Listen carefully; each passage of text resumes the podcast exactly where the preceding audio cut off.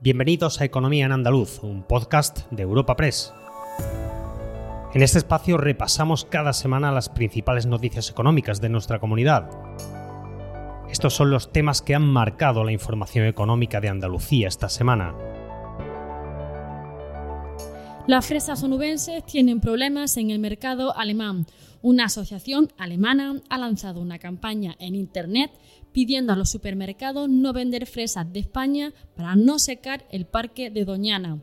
El origen es la proposición de ley para los regadíos en la corona del Parque Natural. Nos detendremos en este problema y también en la dramática situación que viven los agricultores del Bajo Guadalquivir.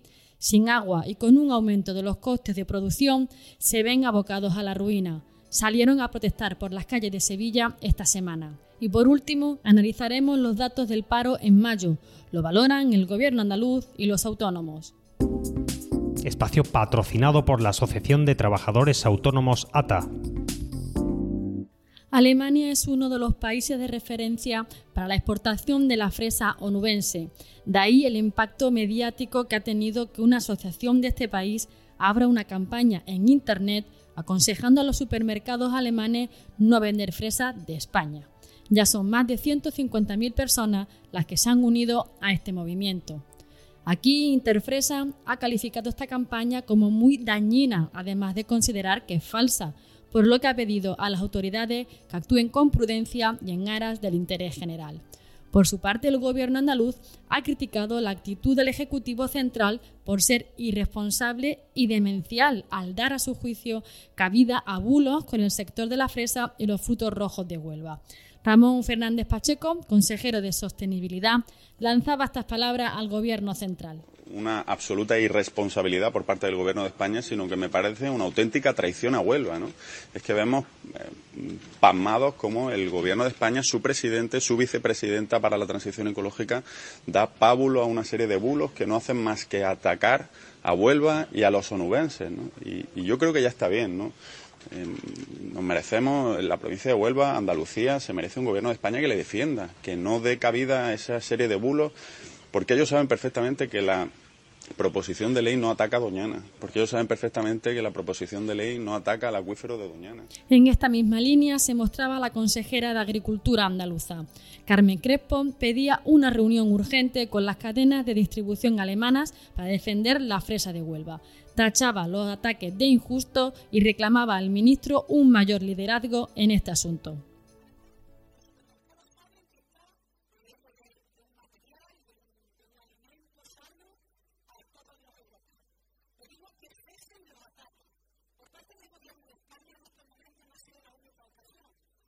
con la carne. Vamos a estar diciendo que hay explotación en, lo, eh, en el sector agrario de forma generalizada. Y ahora con la crisis. Tenemos desde aquí, como los parlamentarios, que son mismos, una ley que se ofrece y lo atacan en el sector alimental Por su parte, el PSOE de Huelva ligaba esta campaña a la malísima gestión, según ello, que la Junta ha hecho de la proposición de ley para los regadíos del entorno de Doñana. El secretario de Agricultura y Ganadería del PSOE de Huelva, Juan Antonio García, lo explicaba así. Yo creo que esto era algo que se veía venir y que lo veníamos diciendo una y otra vez, una y otra vez, y parece ser que hasta que no llega el lobo, pues no le vemos las orejas. Y esto era algo que, lógicamente, pues ha llegado fruto de la malísima gestión que se ha hecho sobre la proposición que se ha presentado sin ningún consenso, ni hablándolo con los distintos ayuntamientos, ni hablándolo con el gobierno central y entrando en un debate que lógicamente ante la opinión pública europea pues lo íbamos a tener perdido y entre lo que son las grandes cadenas que son las que nos compran los productos. Esto no se tenía que haber hecho así. Y no dejamos el sector agrario, pero viajamos de Huelva a la zona del Bajo Guadalquivir donde la situación es agobiante. La extrema sequía, junto al aumento de los costes de producción, está llevando a la ruina a los agricultores. De ahí que pidan un rescate al gobierno central y al autonómico.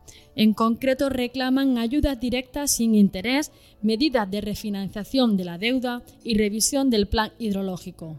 Escuchamos a Miguel López, secretario general de COAC en Andalucía. En estos momentos, el sector lo que necesita en términos generales es un rescate.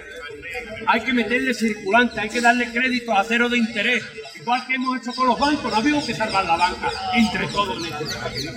¿eh? Y no han devuelto nada. Pues me parece que en este caso hay un sector que es el primario, hemos dado la cara en una situación de pandemia, estamos dando la cara en una situación eh, de mercado como nos ha puesto la guerra y por tanto los carburantes, eh, los fitosanitarios, los abonos, las semillas y todo, y la, luz, que, creo que no se nos habrá olvidado.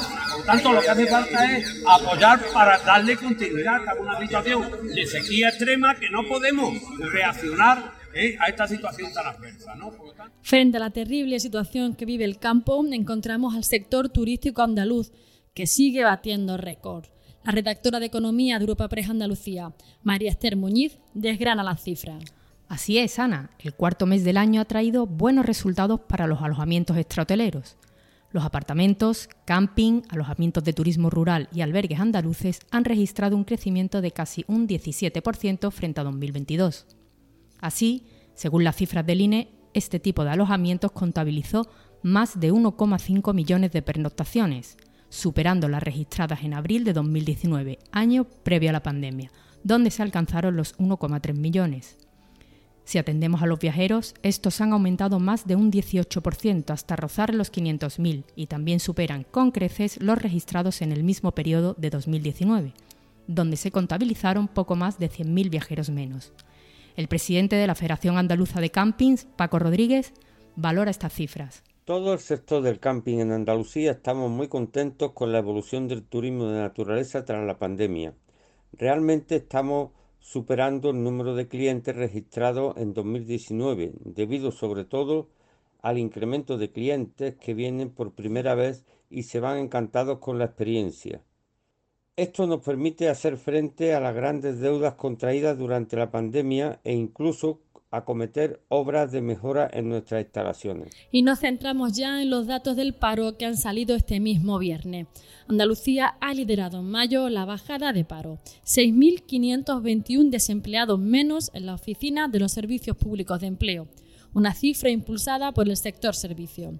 La comunidad se encuentra de esta manera a 7.000 parados de bajar de la barrera de los 700.000. Comparando con mayo del año pasado, hemos bajado en 51.000 desempleados menos. Las cifras de afiliación a la seguridad social también han sido positivas y desde el gobierno andaluz han querido destacarlo. Victoria Marín Lomeña es la secretaria general del Servicio Público de Empleo y Formación de la Junta. Además de registrar un descenso del paro en más de 6.500 personas, se ha seguido creando empleo y hemos batido un nuevo récord de afiliados a la seguridad social, al superar los 3,39 millones. Y también hemos batido otro récord en número de autónomos, que se ha situado por encima de los 570.000. Otro mes más, la comunidad ha tenido una contribución muy positiva con la evolución económica de nuestro país, ya que fue la comunidad en la que más bajó el paro en términos absolutos y en el último año también lidera el descenso del paro por comunidades autónomas. La parte empresarial y en concreto los autónomos también han celebrado estos datos al registrarse un récord en la creación de trabajadores por cuenta propia, si bien están preocupados por la tendencia de los números. Escuchamos a Rafael Amor, el presidente de la Asociación de Trabajadores Autónomos de Andalucía.